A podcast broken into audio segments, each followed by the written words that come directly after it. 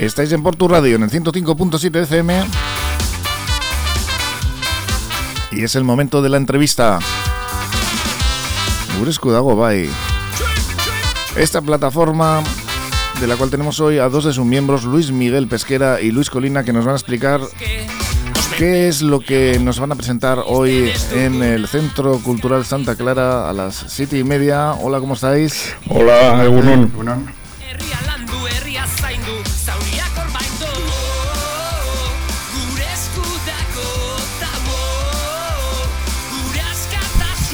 Esta plataforma que nace en 2013 con un objetivo de decidir nuestro estatus político de forma libre y democrática es lo que figura en vuestro en vuestra filosofía convertir en reto democrático lo que ha sido motivo de conflicto. Uno de vuestros propósitos es empoderar a la ciudadanía, que eh, tú me comentabas, ¿no? A micrófono cerrantes eh, eh, Luis eh, Miguel, que no se trata de que esto sea de independentistas o no, se trata de que la gente decida lo que quiere, el modelo que quiere, el modelo de convivencia que bueno pues puede pasar por, un montón de, fórmulas ahí habrá que no eh, finalmente escoger algunos modelos concretos porque puede ser muy variado no Sí, eso, eso es. Como hablábamos antes, pues es que hay un malentendido, ¿no? Se confunde Gurescu con una tendencia política de un partido concreto, cuando en realidad lo has dicho tú al principio, ¿no? Es una plataforma ciudadana abierta a todo el mundo. De hecho, en Portugalete hemos tenido un grupo muy majo y tenemos un grupo muy majo donde ha habido gente de diferentes opciones políticas, militantes de partidos políticos y gente que no milita en ningún partido político. Eh, como decías, eh, nuestro objetivo es poder hacer de forma democrática, a través de uno o de varios referéndums, el llegar, como decimos, a la rotonda el poder ir a la rotonda. Luego, Cada uno que salga por donde quiera. ¿no? Es, luego, no. Bueno, hay que escoger, hay que escoger uno. Pero eso ya sería, esa ya sería la labor de los partidos políticos. Ahí no nos vamos a meter nosotros. Cada partido político dirá cuál cree que es la salida más conveniente. Uno puede ser la independencia, puede ser un Estado federal, un Estado confederal, un Estado autonómico como el que tenemos, pero lo que queremos es que la ciudadanía pueda decidir. Se votaría también la monarquía, ¿no? Eh, hombre, claro, y, se puede y se puede votar también qué seguridad social queremos, cuál es la forma de mantenimiento de las pensiones. En realidad es lo que nosotros perseguimos es profundizar en la democracia. Eso es construir un espacio donde se pueda abordar este, donde se pueda abordar este asunto del derecho a decidir de forma natural. Hasta ahora se ha utilizado pues, pues como, como onda para sacudir al adversario. Entre otras cosas, nosotros ese ha sido uno, uno de nuestros puntos eh, fuertes que hemos tenido, que ha sido, en cierta manera, normalizar ese debate. Y lo que estaba diciendo Luis antes, por ejemplo, en, la asamblea de, de Gurescu Portu, pues es muy interesante porque hay hay gente, hay gente de diferentes eh, tendencias y partidos y exconcejales de, pues creo que de todo el arco, de todo el arco político que hay en Portugalete, quizá excepto de un solo partido, pero hay, hay, hay eh, concejales de diferentes, de diferentes tendencias y es muy plural. O sea, animamos a la gente a que descubra eso, porque eh, todo hay que decirlo. O sea, no somos la línea blanca de un partido político. Claro. No lo somos. Hay, hay, hay algunos medios de comunicación que se empeñan en, en marcarnos a Gurescu como eh, la línea blanca, la línea blanda, la, los majitos de H. Bildu. Pues, pues no es cierto. Sí, de la izquierda Berchale, ¿no? Que siempre están dando guerra con este tema, ya sí, pero, de siempre. Eso pero tampoco vamos a perder mucho tiempo en esto. Simplemente la forma de constatarlo es mm, asistiendo a las reuniones y te, y, te sorprenderá. Bai, y izango da, eh, edo... Eh, Vietan, bueno, normal, normalmente en, en, castellano. En castellano. Normalmente en castellano, sí. A las siete y media en Santa Clara. Ah, sí, sí, hoy, perdona, hoy sí, sí. Pensaba que decías las, las, las, asambleas, las reuniones nuestras. No, no, hoy, hoy será, será en castellano, claro, atendiendo a la, a la sociolingüística de Portugalete. Volviendo un poquito sobre el pasado de, de esta plataforma, en 2014 la cadena humana que hiciste, ¿no? En Durango e Iruña, 123 kilómetros, 150.000 personas, que no son pocas, más de 170 asambleas también habéis hecho por pueblos y más de 900 autobuses, en Portu 16 en este caso. El 8 de noviembre de ese mismo año, de 2014, estábamos hablando, el, eh, el 8 de noviembre en, eh, Mosaico, el Mosaico en La Surriola, ¿no? para felicitar al pueblo escocés por el referéndum celebrado y de apoyo a la consulta que iba a realizar Cataluña. ¿Hay otros precedentes eh, similares a lo que pretende la plataforma, Gurescudago? posteriormente se volvió a hacer otra cadena humana en el 2018 fue, ¿no? Que unió las capitales de la comunidad, de la comunidad autónoma vasca. Eh, ahí fueron 201,9 kilómetros, participaron 175.000 personas ¿eh?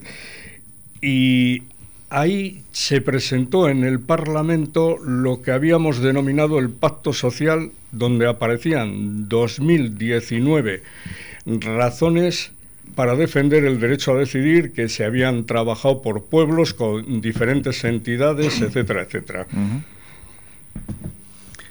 Eh, no, yo te preguntaba, es que creía que me ibas a responder a la pregunta ahora, si hay precedentes del modelo de decisión que se está proponiendo aquí, eh, por vuestra parte, en otros países en el mundo.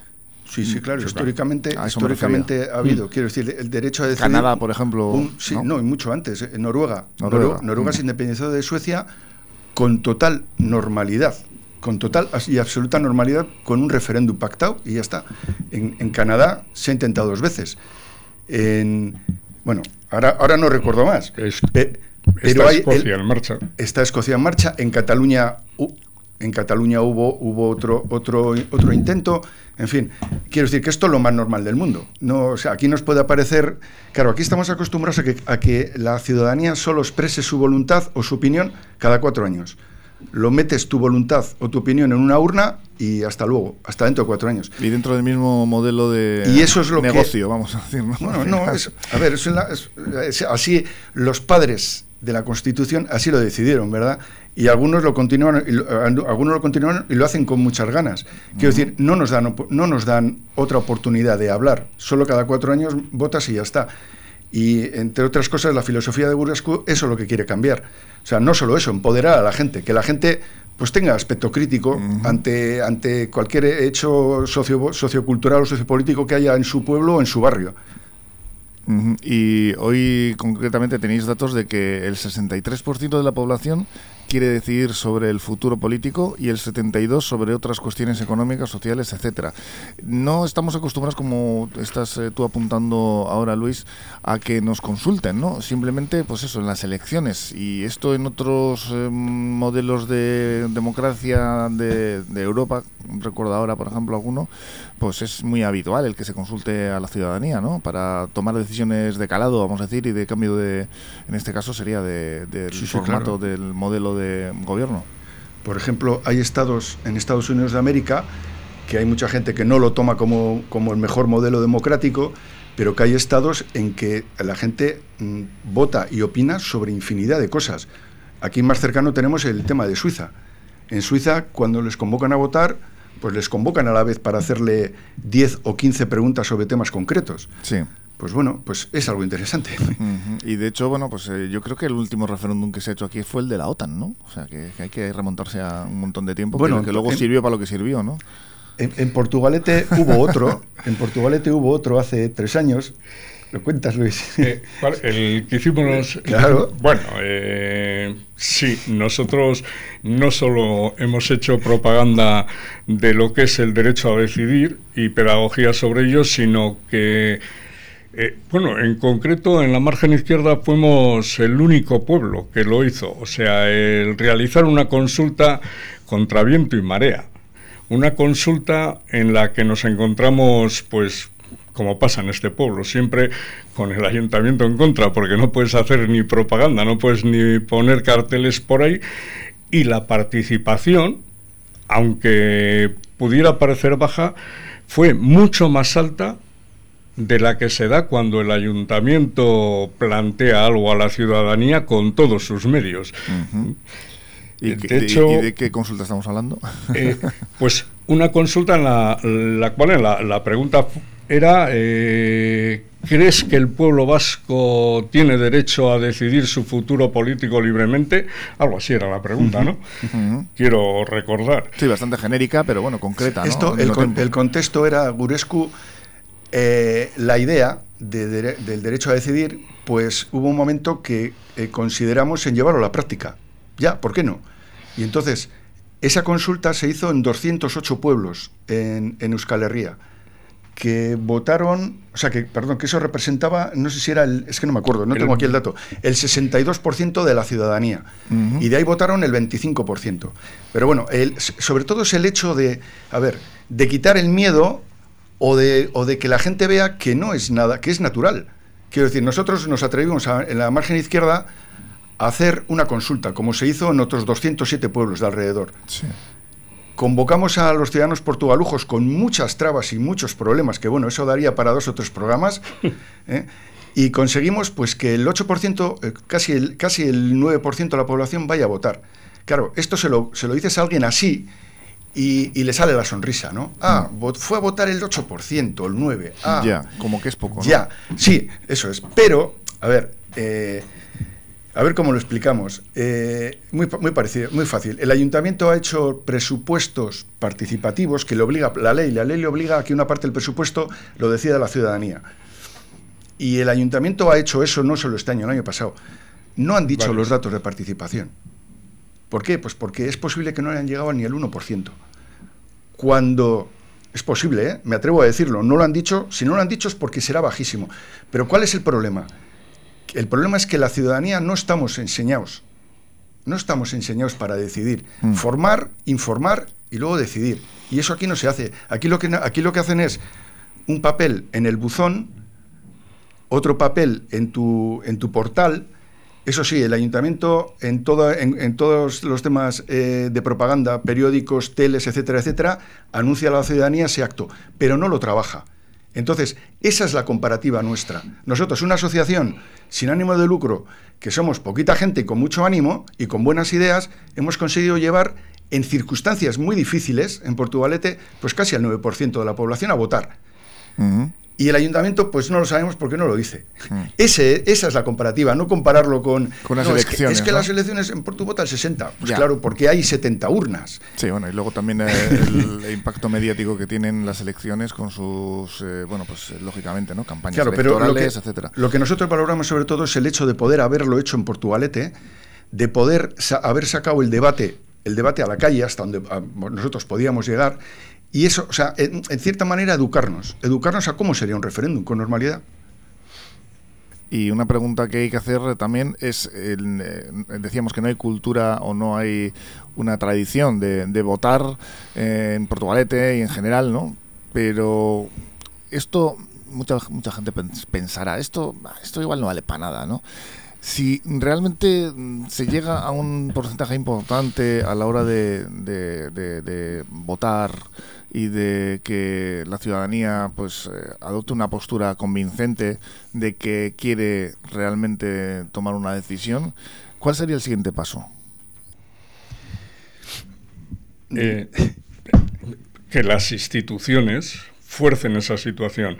Nosotros estamos inmersos en estos momentos en una recogida de firmas que por desgracia eh, la pandemia eh, ha entorpecido mucho porque ha sido todo un año sin poder salir prácticamente de casa.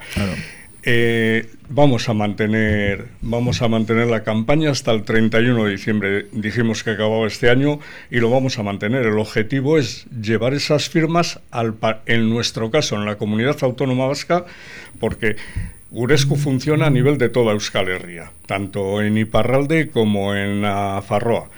Y nuestro objetivo aquí en la comunidad autónoma vasca es llevar esas firmas que quisiéramos que fueran la mayor cantidad posible para forzar al Parlamento vasco que legisle a favor de los referéndums. Y otra pregunta más. perdona, sí. nosotros, Egurescu es una herramienta más, es una iniciativa ciudadana. Hasta ahí llega nuestra responsabilidad. Nosotros lo que queremos es aumentar la convivencia democrática, la cultura para decidir, la cultura de acuerdo, pero el referéndum lo tendrá que hacer las instituciones. Está mm. claro. Y desde los partidos políticos eh, y otros organismos sociopolíticos de, de, Euskal Herria, incluso bueno, pues a nivel de España, ¿Qué mm, apoyo tenéis? ¿Qué, ¿Cuáles son las sensibilidades que, habéis eh, observado? ¿Os apoyan eh, de alguna medida? No sé, si tenéis en ese sentido una relación fluida.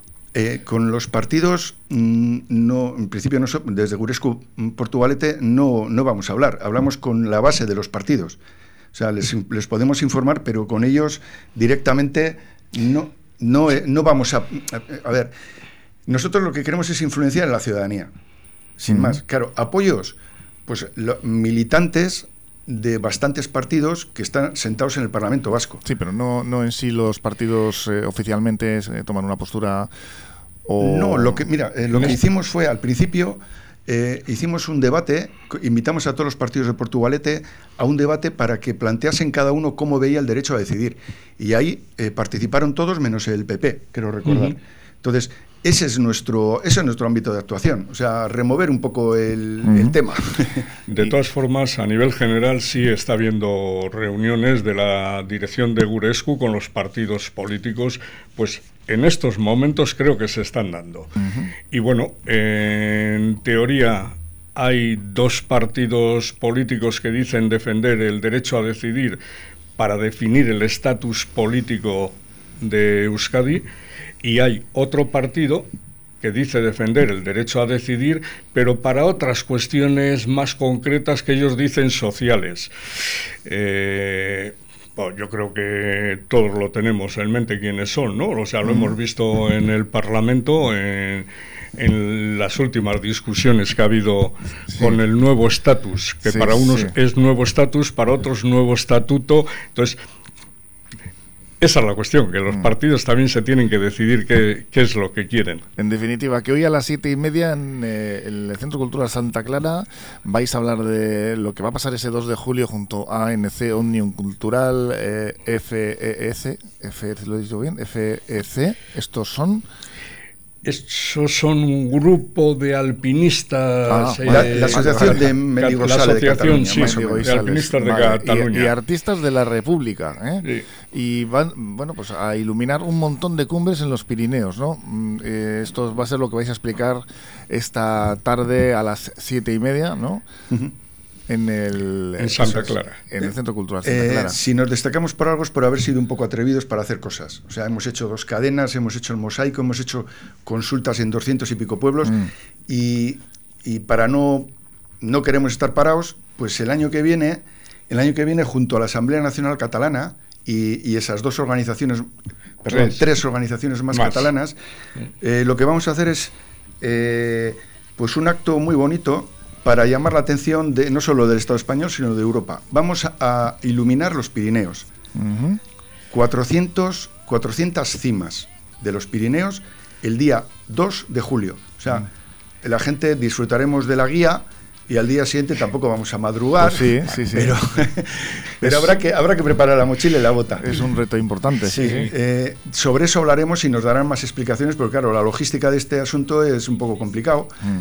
Eh, por temas de seguridad, desplazamiento y todo esto, ¿no? Pero bueno, hay gente capaz, muy capaz, y además con la Asamblea Nacional Catalana sorprende porque tiene un, nivel de, iniciativa y de actividad que ya nos gustaría estar a la mitad de ellos.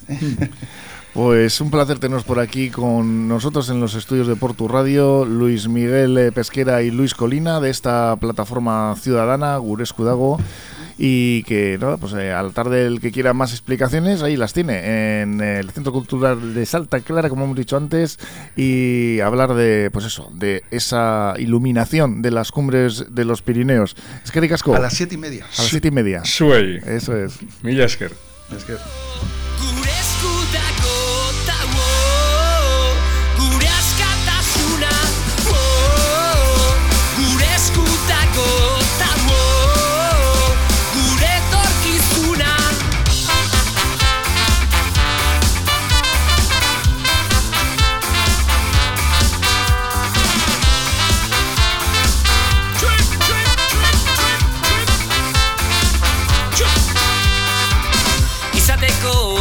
eske Ospende baino gehiago. Geuk sinisten ez duguna Zkara izako Azke pentsatu, azke jokatu Bideak aske urratu. Herria landu, herria zaindu Zauriako